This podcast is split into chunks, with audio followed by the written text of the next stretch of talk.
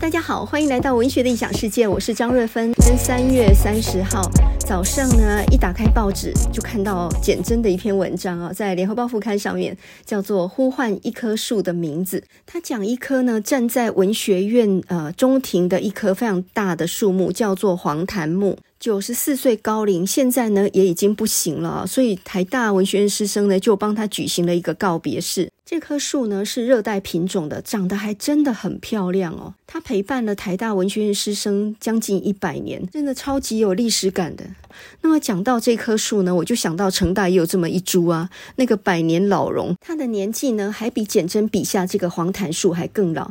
它是一九二三年的时候，裕仁皇太子后来就成为裕仁天皇嘛，当时候他来巡视的时候种的。具体的地点呢，就在现在成大的光复校区啊。当时候是日本的兵营啊。是一个步兵第二连队，那后来呢，国军来才接管的。而这个也是诗人雅贤，那个时候很年轻，是个小兵，他来到台湾第一个驻扎的地方。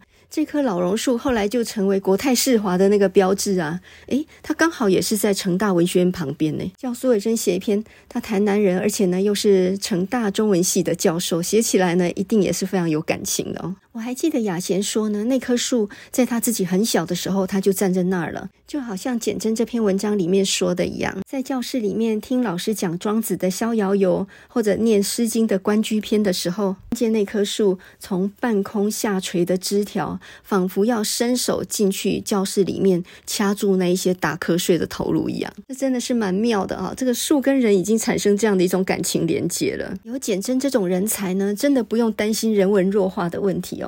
最近，民进党立委郑运鹏不是向考选部呼吁说国考要废除国文吗？结果引来一阵鸡飞狗跳嘛。有的人就说现在文学素养基本上已经很差了哈，人文弱化。那么如果再废考国文的话呢，就让更多年轻人有借口不阅读了。我觉得呢，这样讲的人是没有看到问题的本质面哦。现在大部分的年轻人，当然最优秀的顶尖那个除外哈，大部分的年轻人，他们其实是。不只是不读书，他是没有能力读书的。手机和三 C 产品呢，夺走了他们的专注力跟耐心，同时呢，也夺走了他们的健康。这真的不是危言耸听的啊！像我这种早上会去买报纸来看的人，那已经是非常非常少的了。你如果在教室里面，你问大家说，今天早上报纸有一篇文章，有人看过吗？请举手。没有零个，连在中文系的课堂上面也一样。那你如果说上个月的硬科文学生活志还有文讯都在报道文学朱家他们的两部纪录片，并且呢，朱西宁跟刘慕沙他们当年的通信也结集成两本书了。这时候你就会看到一个很诡异的现象，就是全部人陷入一种沉默当中。台湾的大学生呢，现在每一年有多少人休学呢？答案是十万人，这个数字够吓人的。那么这不完全只是。呃，这个志愿不合这样的问题，大部分的问题是很多人精神有状况，他的认知能力、专注力、情绪还有思考，全部都陷入一种混乱当中。你可能会说，听你在危言耸听嘞，好，事情有那么严重吗？真的有，我今天就要来介绍一本新书，叫做《拯救手机脑》，副标题呢叫做《终结数位焦虑，找回快乐与专注力》。那么这是一个瑞典的精神科医师写的，那么一出来呢，就在瑞典的畅销排行榜上面高居不下哈。这个精神科医师呢叫做 Anders Hansen，安德斯·韩森，中文译本呢在二零二二年的一月才刚出版哈，是就近文化出版的，非常建议家长或者是老师，甚至呢所所有的年轻人都可以看一下这本书。这几年呢，数位成瘾啊，或者是数位排毒这种观念已经不算新了哈。手机影响人的心智很大，但是这本书呢，同时也是一个行为学的观察。为什么你把手机关机，呃，就算面朝下放在桌上，也会夺走你的注意力？为什么我们的生活变好，但是我们的精神状态却变糟了呢？为什么社群媒体越用越孤独呢？甚至让人呃对自己越来越没自信。在教室里呢，笔电跟手机光放在那里就可以使你的学习力下降。这本书光读懂一半就值回票价了。如果你是家长或老师的话呢，嗯，就要小心这个手机对小孩的影响非常大，堪比毒品了哈。那么如果你是一个爱美的年轻人的话，小心手机会使你变胖，因为蓝光会破坏你的睡眠，使你没有办法深睡。那么接触的越早呢，就越难戒绝哈。所以呢，前面讲到简真，他就是一个接触数位很晚的人。我记得几年前遇到他的时候，他还在用智障型手机呢。我自己呢，接触电脑、手机也算晚啊，所以刚好可以拿来做一个对照组。我和简真这个世代的人呢，都是读纸本书、看报纸、用笔写字哈，用手写信，还要贴邮票拿到邮局去寄的那种人。说到这里，我昨天才接到朱天文寄给我一封信，手写的，一笔一笔用手写的，还附了两张电影票，就是《愿未央》和我记得这部呃纪录片嘛。那现在在丰原有个场次在上映哈，他真的是非常非常搞刚的写了一封信，还寄了两张电影票给我哈，然后希望我去看。哇，这真的是古人呐、啊！那么现在呢，在讲这一本《拯救手机脑》这本书之前呢，呃，先由我这个古人来贡献几个在教学现场我所看到的很奇怪的现象。那么首先第一个就是呢。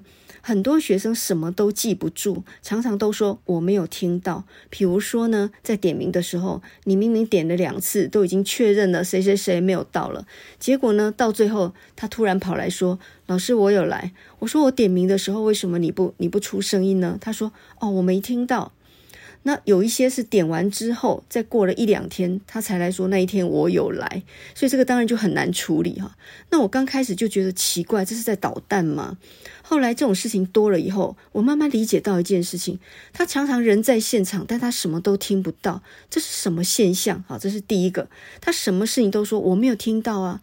包括呢，呃，交代下礼拜要交作文，明明都讲了很多次了，结果下礼拜一来还是一脸茫然，我没有听到啊。考试时间明明交代了很多次，也一样会有人跟你说我不知道啊。第二个现象是呢，对外界的感知很漠然，几乎是对外界无感的情况。哈，有很多次呢，我进入教室的时候，教室里面人都坐好了，但是呢，灯没有开，冷气也没有开，就是一堆人挤在一个很闷热的教室里面。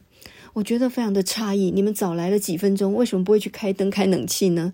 因为你在里面也很闷呐、我当然一进来就啪的打开灯，然后呢，交代坐在旁边的同学说：“哎，你去开一下冷气。”讲第一次他不动，第二次不动，要到第三次，我声音稍微放大了，已经有点火，就说：“旁边的同学可以开一下冷气吗？谢谢。”这时候坐旁边的人恍然呢，才知道说在叫他，慢吞吞的跑到旁边去打开冷气。有一次还更绝，播影片播到一半，那个影片卡住了，我在那儿搞电脑搞不来，然后呢，我就说：“哎，哪位同学来帮我一下忙？”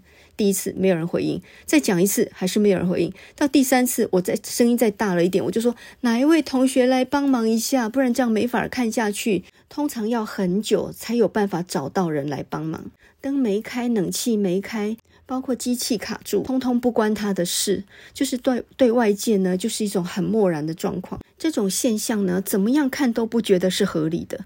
第三个现象就是下课的时候全班都趴下，应该这么说吧。上课的时候也有一半的人是趴着睡的。那趴着睡有两种，一种呢就是连外套都盖到头上了，另外一种呢就是趴着，然后看着自己的手机。教室的荧幕在放 PPT 或者是在放影片，他照样在下面看自己的小荧幕，就是上面一个大荧幕，下面一个小荧幕。有一次呢，在偶然的上课时间，我走过别的教室的门口，瞥了一眼，就赫然发现也是一样的情况。前面在放 PPT，后面呢，因为关了灯，后面全部睡倒一片。那我以前总觉得说我的课是在下午吧，可是我问过别的老师，那种上午上课的老师。听说也一样，现在下课时间基本没有人说话了啊！以前老师为了维持课堂秩序，还要大吼大叫的，哎，大家安静点。现在没有，整个教室不管上课或下课的时候都非常的安静，男生女生连讲话都不讲的，连青春期的荷尔蒙好像都降到很低的感觉哈。就第四个现象就是无时无刻都在看着手机。那最典型的就是，呃，在上课之前呢，电梯前就排了一长列的人，全部一个人拿着一个手机在那里排队，等着进电梯。通常我我看到电梯排了那么多人，我就会去走楼梯，动一下吧，不然站着排队也挺累的。可是他们会愿意排很长很长的队伍，每一个人拿着手机在那里等。结果我走路通常比他们等电梯还要快到达教室。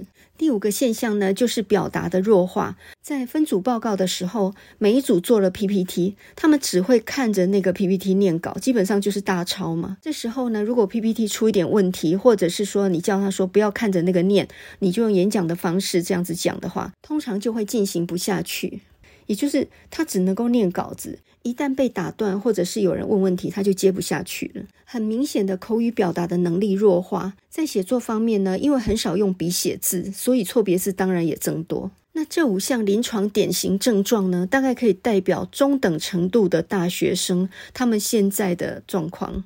专注力很差，没有耐心，常常处在非常疲倦的状况底下，学习力低落。这也就是《拯救手机脑》这本书的作者所讲的：手机使我们变笨了。因为呢，人类的脑事实上并不适应这个数位化的社会。哈，你的脑子还活在一万年前的热带草原，靠狩猎和采集为生。一旦幸运找到高卡路里的东西，就得迅速吃掉哈，以求生存。可是，在现代社会里面，所有的文明病，包括肥胖、糖尿病，就是过度摄食所引起的。我们活在物质不缺的情况底下，却感到很焦虑，压力很大。我们连接快速，却感到非常的孤独哈。人类的身体事实上没有办法适应现代的生活。在热带草原上的时候呢，你的焦虑或者是不安呢，是你能够活下去的主要理。理由。可是呢，在文明社会里面，我们需要安排每天的计划，要更有效率，所以使我们处在长期的压力当中。那么焦虑呢，就引发了忧郁症。一般来说呢，睡眠、运动和与他人的连接，是使我们免于精神失调的三项因素啊。手机的方便不是让我们跟社会、跟人群联系的更紧密吗？那为什么我们说现在智慧型手机是最新的毒品，跟海洛因同一个等级的呢？你可以观察到，当一个人失去他的手机的时候，他的世界如同崩塌了一样啊。那么根据一项统计显示呢，一个人每天接触手机大概两千六百次以上。我曾经问过学生说：“你一天用手机几个小时？”回答几个小时的都有，但是我记得有一个人就说，他几乎醒着的时候全部都在看手机，也就是无时无刻了。那么现在你问任何一个学生或青少年说，你一天用几个小时？这个问题已经没有什么意义了哈。我们脑子里面的多巴胺呢，是个奖赏物质，而手机呢，就是建立在这种奖赏系统上面的哈。呃，脑子的奖赏系统跟压力系统一样，它都是经过了几百万年的发展才到现在的。那手机只要一响呢，就增加多巴胺的分泌量。这有点像是肚子饿的时候，只要看到食物上桌，光是上桌还没有吃，就增加了多巴胺的分泌量。我们的大脑呢，是喜欢新的事物的，而为了生存呢，也必须对周遭的环境知道的多一点。所以呢，脑子一获得到新知，就得到奖赏。那么这就是为什么呢？呃，当我们听到手机的铃声一响，叮的一声，有信息通知的时候，你立马多巴胺的分泌就增加。光是一个很简单的下拉页面，滑一下这个动作，就使得多巴胺分泌增加。那么你听到这个通知，你心里想说：“诶，说不定或许有什么重要的事情。”于是你不由自主的就拿起手机来，于是没完没了的滑下去啊。我们的脑子呢，喜欢新事物，而且呢，我们对于不确定结果也是偏爱的。所以呢，赌场就巧妙地利用了这个机制哈。那么，包括呢，你迷上了吃饺子老虎机啦，或者上了赌桌无法自拔，都是这样的情况。那么，电子邮件或聊天室的讯息通知铃一响，就会让人想拿起手机，也是这个缘故。我们心里想说，诶，或许有什么新的通知哈。我们对于或许很重要感到强烈的渴望，心里想说，只要看一下。就好，然后就拿起了手机，次数非常的频繁，几乎我们醒着的时候一直都这样哈。那么，社群媒体呢？脸书还有 IG 跟 Line，他们在城市设计上面，事实上是有一个陷阱的。这些社群媒体的开发者呢，他们对于人类的奖赏系统研究得非常透彻，他们非常清楚脑部是很偏爱不确定的结果的，所以呢，他们就创造了一个用分散的方式，每次一点一点给予刺激的方法。你在脸书或 IG 上面，传了你的度假相片，有很多人按了赞，但是这些赞呢，事实上并不是某人在点击那个竖着拇指的符号的瞬间出现的。脸书跟 IG 呢，它是可以延迟你竖拇指符号跟爱心符号出现的时间。那这样做呢，是为了要让你的奖赏系统被推上最高峰，也就是呢，你每一次点击，你总会有新的战术出现。那这就加大了你的期望值，也就是你每一次点都有收获，每一次都获得新的满足，于是就像上了毒瘾一样。这些程式呢，非常有效益的直接命中脑部的奖赏系统，所以呢，达到使用者非常高度依赖的这种状况。简单来说呢，它的设计就是要让你上瘾哈。那么根据像统计显示，蛮可怕的，就是呃，有大部分的青少年呢，对手机的依赖程度是，他即使到半夜他都不放手，他手机半夜还握在手里面，这也太恐怖了吧？一般只知道你要抢走学生或者是小孩的手机，大概会有很大的反弹哦。但我没有想到说，脸书跟 IG 这种社群媒体可以使人上瘾到这种地步。那么，开发脸书按赞功能的呃美国工程师啊，叫做贾斯汀·罗森斯坦，他还蛮后悔开发这个功能的。他自己也限制小孩不准使用脸书按赞这个系统，就有点像是贾伯斯不让小孩用手机一样啊。越精通科技的人越明白，它的魅力已经超过了尺度了，已经使得使用者高度依赖了啊。所以呢，这个罗森斯坦他就说呢，他开发了脸书暗赞的功能，但是呢，他没有想到会带来那样大的不良影响，这个是后来才察觉到的。为什么说智慧型手机是最新的毒品，而它跟海洛因几乎是同等级呢？因为呢，我们人总是很容易被数位世界的旋转木马弄得昏头转向，看起来同时切换做很多事，但事实上呢，我们失去了自己的专注力，也就是你你做什么事都没法专心了哈。呃，人呢本身就不擅长多工，说自己很多工处理的，那只是自欺欺人而已。多工其实就是任何一样都不完全专注的意思啊。我们已经失去了专心的能力了哈。我们现在打个比方哈，比如说你现在正在写一篇文章，然后呢，你听到你的手机叮一声响，聊天室呢有讯息通知的铃声，然后呢有一个冲动就驱使你说，我看一下好了，说不定是什么重要的事情。结果拿起手机呢，顺便查一下刚刚贴上脸书的照片有没有增加新的赞数。诶，看到有个人分享了一则新闻，然后呢上面写了个什么小事情，你点击进去看了几行之后，诶，跳出来一个什么卖东西的链接，然后本来想要大约看一下就好了，这时候呢又有个好朋友在 IG 上面又有个新贴文又通知，然后呢你又被打断哈。所以呢，就这样子不断切换当中，你刚刚写了一半的那个文章呢，已经被你抛到九霄云外。这整个过程呢，就是你的脑子依照数十年进化而来的功能在运作，对于那种不确定的结果给予分泌多巴胺的奖赏。所以你听到通知，你就会想去看一眼。可是这一眼那一眼，就整个把你的时间全部都给斩碎了哈。那脑部这个求生策略呢，本来是要让你活下去的，可是呢，却阻碍了我们专注的能力。我们失去的专注力呢，就是现代社会最珍贵的东西了。前面我讲到的啊，学生几乎听什么都说他没有听见，他什么都记不住。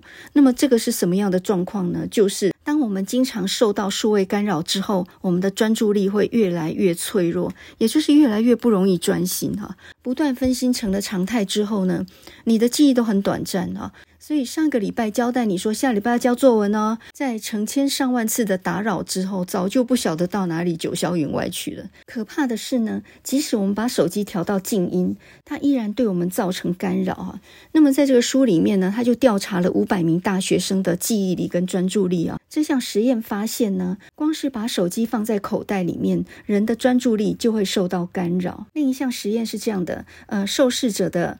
的旁边呢，摆放了一只手机，不过这只手机不是他们的，而且呢也被交代了说你不能碰。结果呢，光是放在桌上，而且那个手机不是你的，就已经会夺走专注力了。原因是呢，我们的脑子在潜意识里面呢，呃，我们感受到那只手机的魔力，所以呢，我们的处理能力全部耗费在说要忽视手机这件事情上，连要刻意忽视某一项事物。都必须要逼迫脑部运作哈，所以呢，呃，当你在跟朋友喝茶聊天的时候，你把手机放在桌上，那么甚至你把荧幕朝下放，你的脑子也接受到干扰。那么这代表说，为了忽视这个能够让多巴胺在一天当中不断分泌的东西，你必须要瓜分出一些脑部的智能容量出去哈。当脑部使尽全力在对抗这个手机的魔力的时候，能够为其他事运作的能量就减少。这实在太可怕了啊！一个人如果时常受到数位的干扰，在专注力上面会变得很脆弱哈。那么，呃，有的人呢，即使不用网络的时候，也变成没有办法专注，就是这样来的。你没有发现越来越不容易集中精神，好好读一本书吗？有的人是连一篇文章都读不完诶。解决这件事的方法很简单，就是眼不见为净啊。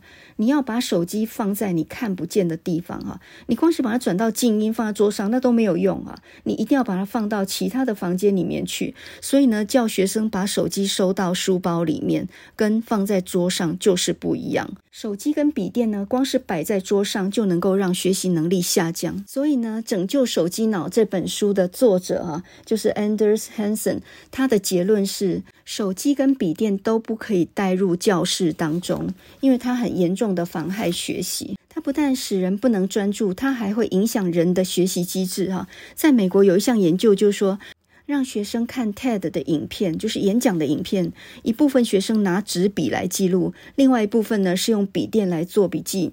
结果呢，写在纸上面的用笔记的这个学生呢，对内容有充分的了解哈，但是呢，呃，用笔电来做笔记的，就是用键盘输入的呢。对内容的掌握比较少，这个原因是什么呢？不得而知哈。有的人就说，呃，打键盘的速度也不会呃比手写还要慢啊。可是问题就是什么呢？就是说，呃，我们在笔写的时候，必须要经过你内心的思考跟理解，你接收到的讯息呢，必须要经过处理整合之后呢，才记下来哈。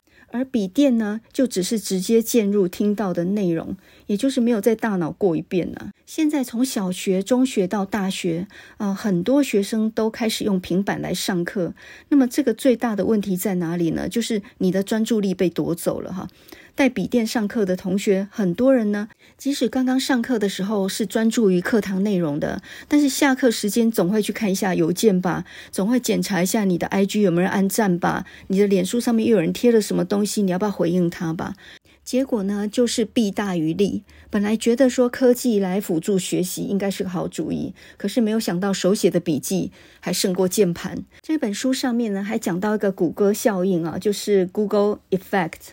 那么这个又叫做数位失忆，也就是说呢，当资讯被保存在其他地方的时候，脑部就不会主动想要去记住它。那么比起资讯本身，脑部会优先记忆资讯所留的位置哈。因为脑部跟身体的其他部分一样，它会节省能量。那建构记忆是要消耗能量的，所以它能够不记，它尽量不要记哈。脑袋是这样想的，反正会保存下来，何必要为它耗费能量呢？所以呢，呃，只要能够存起来的东西，那它就不会去记住那个内容本身，它只会记住它的所在的位置。有另外一个实验是这样做的哈，就是让受试者呢。同样去听一个演讲，然后呢，叫他们打进笔电里面。有一部分的受试者呢，被告知说啊，这个以后会留在笔电上面。那有一部分呢，就被通知说这些内容全部都会被删除哈。那么当文字全部打完之后呢，叫这些受试者呢，说出来他们的内容是什么。结果那些呢，呃，被告知说资讯会留下的人，他们记的量非常的少。可是那些呢，被告知说会删除的人记记住很多。这个测试呢，说明了我们的脑子也是会走捷径的哈。当你发现你不记不行的时候，你就是会很认真的把它记住哈，转化成记忆力。当你知道它放在哪里的时候，你能不记就不记。科技的辅助越强，我们的人脑心智就越笨，这很容易理解啊。你跟着导航去了某个地方已经两三次了，下一次没了导航，你照样还是不会去那个地方。就有人研究过伦敦的计程车司机的脑部变化。那么有一项实验呢，就是说呢，以前的伦敦计程车司机呢，不靠地图和 GPS 就能够找到目的地，在两万条马路跟五万多个地点之间呢，他们都是靠自己的脑子记的。可是呢，当有了导航 GPS 之后呢，呃，他们的能力呢，很明显变差了哈，因为我们的脑部会试图节省能量，对于不必要的事情不会虚耗力气，用尽。废退哈，借由学习能够使海马回长大，而且是物理上的成长变化。也就是脑部是会变化的，它是具有可塑性的。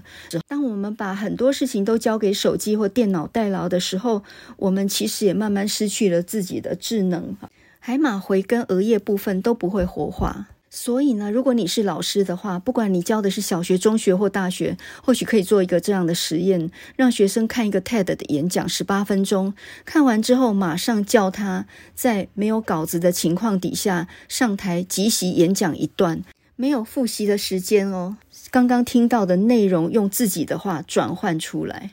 那么这个考验必须要有记忆力，还有整合能力，还有表达能力。如果能够完美做出来的话，那可见他的智能是很好的。另外一项呢是听写测验啊，我记得小学的时候呢，老师常给我们做这个测验。他先念一段文字，呃，不是边念边写哦，他先念一段文字，然后呢，念完之后呢，再让我们呃就自己的记忆力把刚刚那一段文章写下来啊，写多少算多少。如果能够写出来七八成的话，而且没有错字，这样才算过关哦。这两项测试啊，演讲跟听写，呃，你认为现在小学、中学大学生大概有多少能合格呢？都说不要死背，现在呢也的确都不考默写了，可是这恐怕不是好事哦。尤其是在语文这一科上面啊，呃，他必须要大量的练习，然后达到一个熟练的程度啊。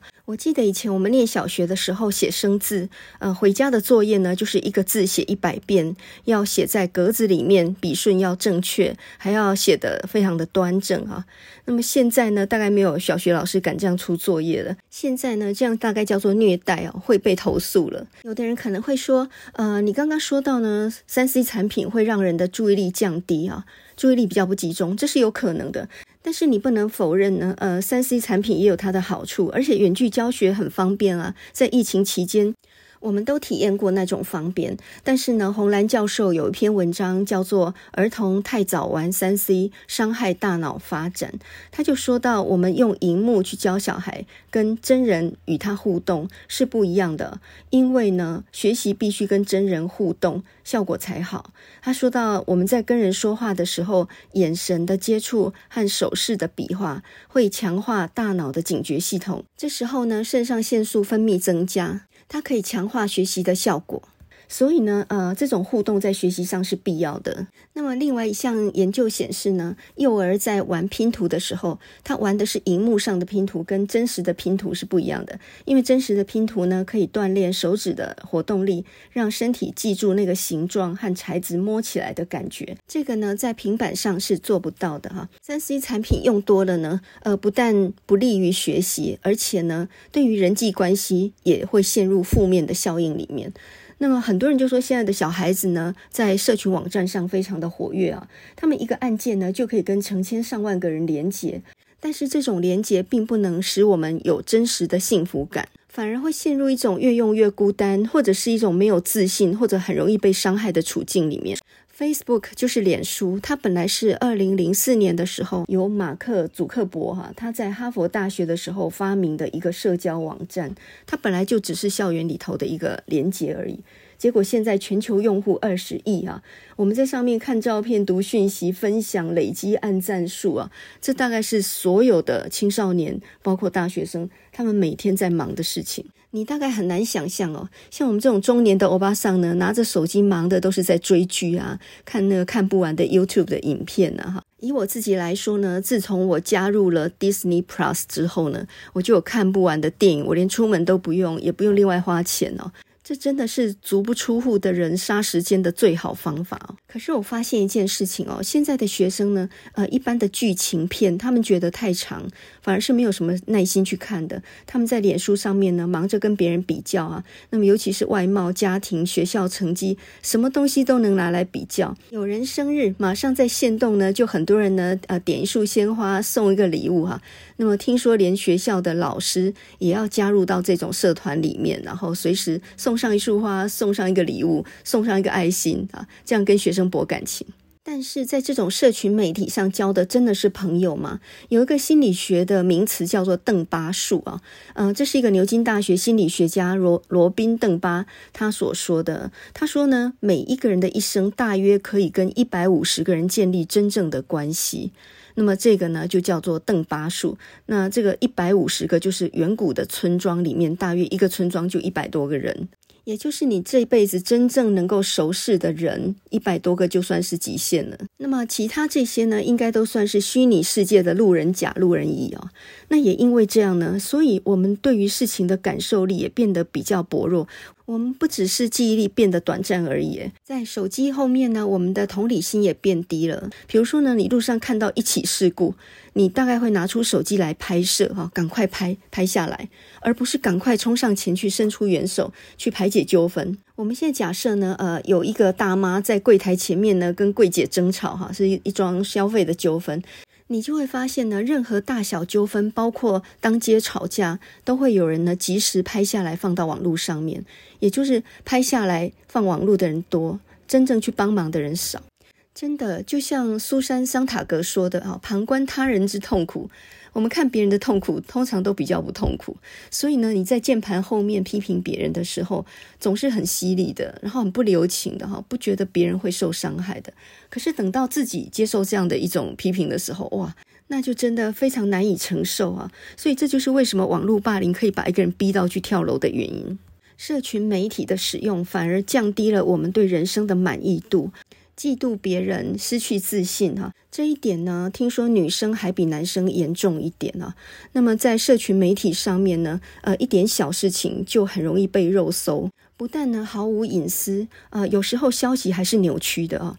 前一阵子呢，成大医学系不是有个消息嘛，就是有一个二年级的学生，也不过呢就是在开刀房帮主治医师缝了几针，呃，是收尾的那几针而已。那这个事情本来也属平常，结果呢被踢爆，医院被罚了五万块，系上也承受不小压力。结果我小孩就说呢，在成大的网站上面，这个学生的名字呢很快就被肉搜出来，根本连名字都清清。楚楚，他压力大到呢，差点要休学。这些呢，在键盘后面批评别人的人，他可是没有办法感受到那个被批评的人的压力哦。青少年呢，普遍性格还没有很成熟，所以呢，呃，每天暴露在这种不认识的陌生人的批评当中，其实是引发焦虑感很大的一个原因。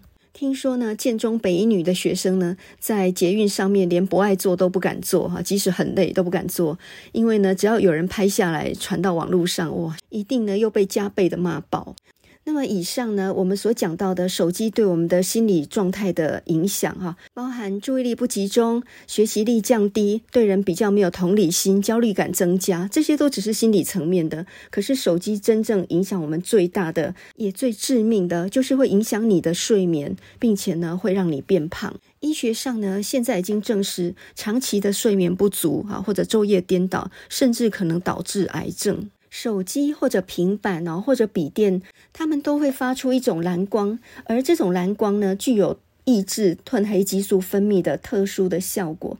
我们人的眼睛呢，就对这种蓝光反应非常的强烈哦。你在睡觉前呢，只要使用手机或平板，蓝光就会让你的脑部苏醒。它不止抑制你的褪黑激素的分泌，而且呢，会让你的生理时钟倒退好几个小时。于是呢，你躺下来，可是呢，有睡等于没睡哈，因为它让你没有办法达到深睡期。你睡完了，但是觉得很疲倦。然后这样长期睡眠不足下来，你看看你会不会治病哈？所以睡觉的时候呢，手机或平板或者笔电一定要摆在卧室外面。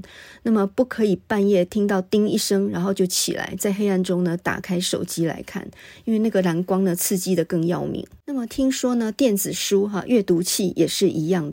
所以呢，我们刚刚讲到说，手机只要摆在桌上，就会影响你的专注力。那么，呃，只要手机摆在卧房里面，就会影响你的睡眠。这个道理是一样的。另外呢，在意自己的体重的人，最好要理解这一个道理，就是用手机用到半夜，很可能会增进食欲这一件事情哈。手机的蓝光呢，不是只有抑制褪黑激素而已，它同时也会增加压力荷尔蒙皮质醇跟饥饿素的分泌。那么饥饿素呢，会使你增进食欲也会让身体更加容易囤积脂肪，所以呢，在三更半夜用过平板或手机之后，我们会涌起想要吃东西的欲望。更糟糕的是，吃宵夜的时候呢，身体会更有效率的摄取卡路里，变成皮下脂肪。而且呢，三更半夜去吃的都是一些炸鸡那一类的东西。这就是为什么想减肥的时候，宵夜绝对不能吃的道理。这几年呢，慢慢的医界对于睡眠医学的研究有了更深入的理解以后，才发现呢，睡觉是百病之源，也就是说，睡不好可以导致任何一种疾病，包括帕金森症啦、癌症这些，全部都跟睡不好有关啊。那尤其是那种长期的睡不好，或者是长期的熬夜，它是非常致命的哦。从这个角度来讲呢，凡是大夜班的工作哈，包括夜间的警卫啦，或者是值大夜班的呃 Seven 的店员啊，或者是护士，那么这些都是高危险群哈，包括空中小姐那种呃日夜必须颠倒的那种职业。好的睡眠呢，大致上以成人来讲，大概要到七到八小时，这中间要有三分之一要进入深睡期。孩童跟青少年呢，起码要九到十小时哈。所以呢，你现在遇到那种趴在桌上睡的学生，或者不可理喻的人，你可能要先问他的是：你昨天有睡好吗？大部分都不可能睡得好啊。现代人的睡眠品质非常糟啊。以前呢，我们只觉得老人会睡不着、睡不好，可是现在呢，年龄已经下降了。这个就跟那个心血管疾病一样，现在年轻人也有中风的了。以前中风都是老人呐，所以呢，现在普遍健康问题很严重。那大部分人都是依赖安眠药哈。但是呢，安眠药是救不了你的睡眠的。有时候呢，吃药反而使情况变得更糟啊。所以呢，为什么我们人要睡觉这件事情？呃，面对这个百病之源呢，我们有必要呢从头把它搞清楚哈。那么一个人呢，一生当中花三分之一的时间在睡觉，那么这是一个很奢侈的浪费啊。除非必要的话，那么人为什么要冒着被狮子野兽吃掉的危险去睡觉呢？简单来说呢，睡眠有两个功用。第一个功用就是排除废物，第二个功用就是固化记忆啊。什么叫排除废物呢？在我们深睡的时候，白天损害的蛋白质会被当成是代谢物从脑部排除，而这样的代谢物呢，每天都必须要清扫哈。所以你长期睡眠不足呢，就会提高罹患脑中风或失智各种疾病的风险，因为你的清扫系统没有正常启动嘛。那另外一个呢，就是记忆的固化哈。我们人从短期记忆到长期记忆，这种转换是要在夜间进行的。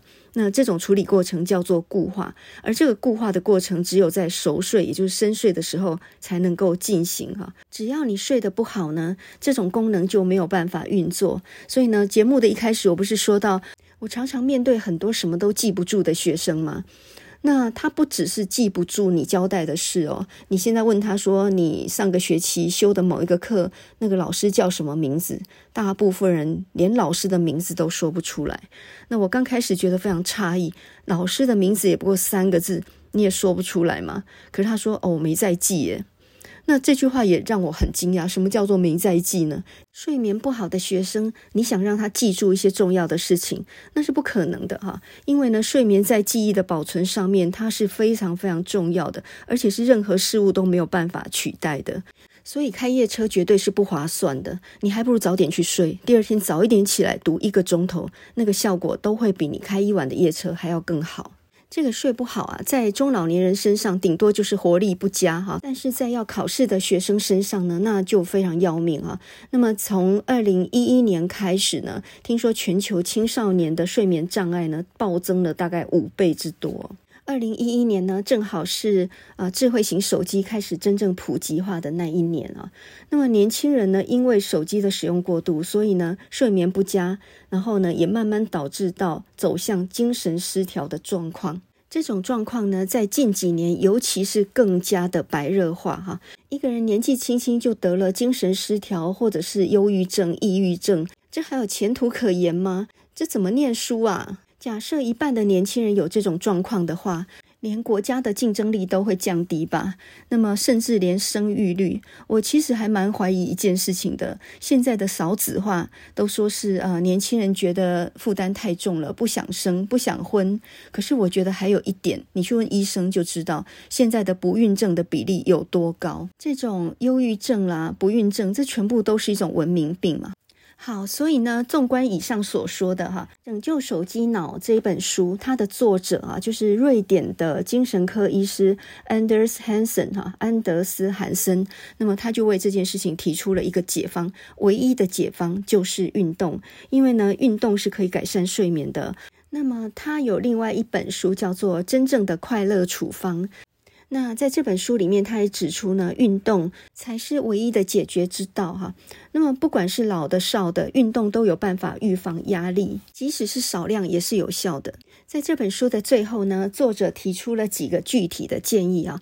不过呢，我是一个很不听人家劝的人，呃，这几个建议呢，我也是参考着看的哈。呃，包括呢，作者说你要知道自己使用手机的时数，你最好是每天关机一到两个小时，把推播全部都关掉，把手机画面呢设定为黑白等等等啊。我自己觉得这几个都不是很容易做到。包括呢，教室内禁用手机。我如果真的禁用手机的话，可能会被打吧，哈。还有呢，限制荧幕使用时间，哈，这也一样会被打了，哈。我自己呢，倒是研究了几个身体力行的方法，现在呢，贡献给大家，哈。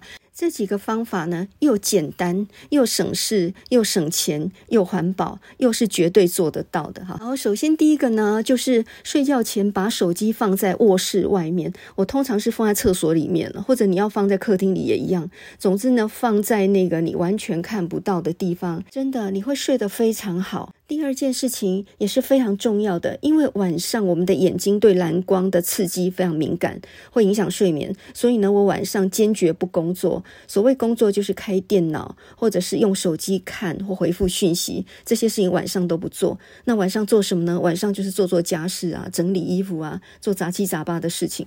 那么在睡觉前呢，把灯关了，关得很暗，一点灯都没有，坐在黑暗里面听一段音乐，放空一下。那么这一段时间呢，大概差不多一小时左右，这真的能让你进入深睡期哈。因为睡觉前你的眼睛是在黑暗当中，有助于它分分泌褪黑激素，而褪黑激素是使你深睡的一个很主要的原因。年纪越大的人越需要这种助攻啊，年纪轻的呢，至少做半个小时在黑暗当中非常有用。第三件事情呢，就是你的作息要跟太阳对齐。我们的身体呢，是远古人类时期的设计，所以呢，你是日出而作，日入而息的。因此，你清晨就该醒过来，然后去接受一点阳光哈。以前我很爱漂亮，也是都死不晒太阳的。可是后来我发现呢，早上晒一点太阳呢，有助于深眠哈。所以呢，现在早上去运动的时候，也会晒一下阳光。好，第四点呢，就是我减肥的方法了哈，那么呃，我觉得唯一有效的瘦身减肥的方法就是一六八断食法。那一六八断食法很简单，就是呃，你每天呢正常的吃早餐跟午餐，晚餐就完全不要吃。最晚呢，大概下午三四点的时候，你吃一点水果，这样呢，你大概就可以空腹十六个小时。这十六个小时呢，大部分都是在睡觉当中，所以并不是很难熬过去的哈。真的很饿，就喝一杯热开水。然后早上起来哦，也是一样空腹，再喝一两杯白开水就出去运动，也就是空腹去运动哦。那运动完回来，你就会感觉到非常的饿，在八九点的时候才开始吃你的丰富的早餐哈。这个方式呢，不但非常有效，而且你是全身全面性的瘦下来哈。所以你不要再相信那种广告，什么可以局部瘦，没有那种事。我现在瘦下来之后呢，我才发现所谓的瘦就是全身每个部分都瘦下来。那同样的，如果你胖的话，不会只有腹部堆积脂肪吧？也不会只有臀部胖起来，或是没有了腰吧？你是全身都一起胖的，只是你觉得你腰部最胖这样而已。所以呢，减肥第一件事情就是丢掉体重计，并且呢，不要再计算任何卡路里了哈。人活着如果不能吃好吃的东西，那活着还要干嘛呀？所以呢，那种限制饮食的、用挨饿的方式的、用吃药的方式，那不但无效，而且也没有办法长久进行啊。那只有一六八这种方式。它只限制你吃的时间而已，你就是晚餐一顿没吃而已，其他时候要吃什么都可以哈。可是很奇怪，我实行了半年之后，不但瘦得非常成功，而且我对于零食甜点那些欲望都降低了，我几乎也不买泡面了。也就是，呃，你正餐吃了两餐之后，你中间已经没有想要吃零食的欲望了。我都怀疑我肠胃道的菌丛都改变了呢。就是整个人的身体状况全部都改变，所以事实证明挨饿是有效的。但是挨饿呢，必须在不勉强的情况底下哈。所以晚上有点饿的时候呢，我喝白开水，我就想着我明天早餐要吃煮什么来吃。我几乎再也不外食了，我每一顿都自己煮，然后都吃得非常的丰盛。这种减肥呢，不但省时间省钱。而且非常有成效，还没有剥夺感呢。你并不觉得你什么东西被限制了哈，所以很轻松就可以维持很长久。那除了以上这些方法之外呢，呃，我自己还有个小小的撇步，就是我觉得早上去运动的时候，你如果买一个。呃，好一点的运动耳机啊，那种运动耳机就是你可以听见外面的声音，也可以听见你耳机里播放的音乐的声音。那么你在运动的时候就会更有效率。比如说你大步快走或者是慢跑的时候，你耳边有那个节奏很强烈的音乐的时候，你会不自觉地走了七八千步，或者是跑了七公里。这些小道具呢，包括像比如说 iWatch 或者是像小米手环这种计步器哈，它可以计算你呃今天走了几步的这。这种小道具，我觉得是有用的。呃，刚开始很能够提醒你啊，那么人就在这种鞭策里面，慢慢的就达到目标。这些装置呢，还可以侦测你的睡眠，哈，就是你总共睡了几小时，深眠多久，浅眠多久，这些数据呢，每天起床就先看，也就是先看自己的报表。那这个对自己的鞭策力量也很大哈，所以每天一起床先看睡眠指数，然后顺便也看昨天走了几步哈，每周的平均，每个月的平均等等，这个是有。用的，所以这就是为什么当学生们都看着手机在那里等电梯的时候，我宁可去走楼梯到七楼去，因为我今天的一万步呢，还差一两千步，走一走凑凑也就有了呀。好，所以呢，今天的结论就是，呃，手机跟电脑我们都不能不用啊，但是呢，要怎么样有效的把眼睛从这些三 C 产品稍微移开一下呢？只有阅读跟运动两种方法。所以，与其限制小孩用手机的时间，还不如带他去打球，或者带他去书店看书。我们可以用这种方法呢，稍微移开一下他在手机上面的注意力。等到运动跟睡眠都上了轨道之后，对手机的依赖性也就自然的会减少。节目的最后，我们来听两首非常节奏轻快的、很适合去运动的两首歌曲。那么这两首歌呢，都是在一九八六年的时候，尤其在台北的舞厅跟冰宫那个时候非常火红的歌啊。这两首歌你重复放个几遍，大概从中兴大学都跑到东海大学了哈。我们来挑战三十分钟内呢跑七公里。我有一次在健身房，就是呃三十分钟跑了七公里，累到说不出话来啊。这两首歌曲呢，一首是 David Lie 的 Bambina，另外一首呢是 Martin Talking 的 Brother Louis。David Lie 呢，他是一个西班牙歌手。Bambina 这个歌名在西班牙语里面就是女孩的意思哈。那么这个歌的意思很简单啊。昨天晚上我又梦见跟你在一起了，那一瞬间你是属于我的。可是呢，当太阳升起的时候，美梦醒来。你离开了我哈，你曾经是我的全部，求你回来吧。另外一首《Brother Louis》，他讲的是情敌的关系哈。Brother Louis 是他的情敌哈，所以在这首歌里面就说啊，请你放开那个女孩吧，因为呢，我才是他的情人。那么唱的人呢是 Modern Talking，我又翻译成摩登语录，这是一个德国的双人组合。那我们今天选的是一个 rap 版的哈，就是很适合跳舞的一个版本。那我们现在就用这两首歌来跑七公里吧。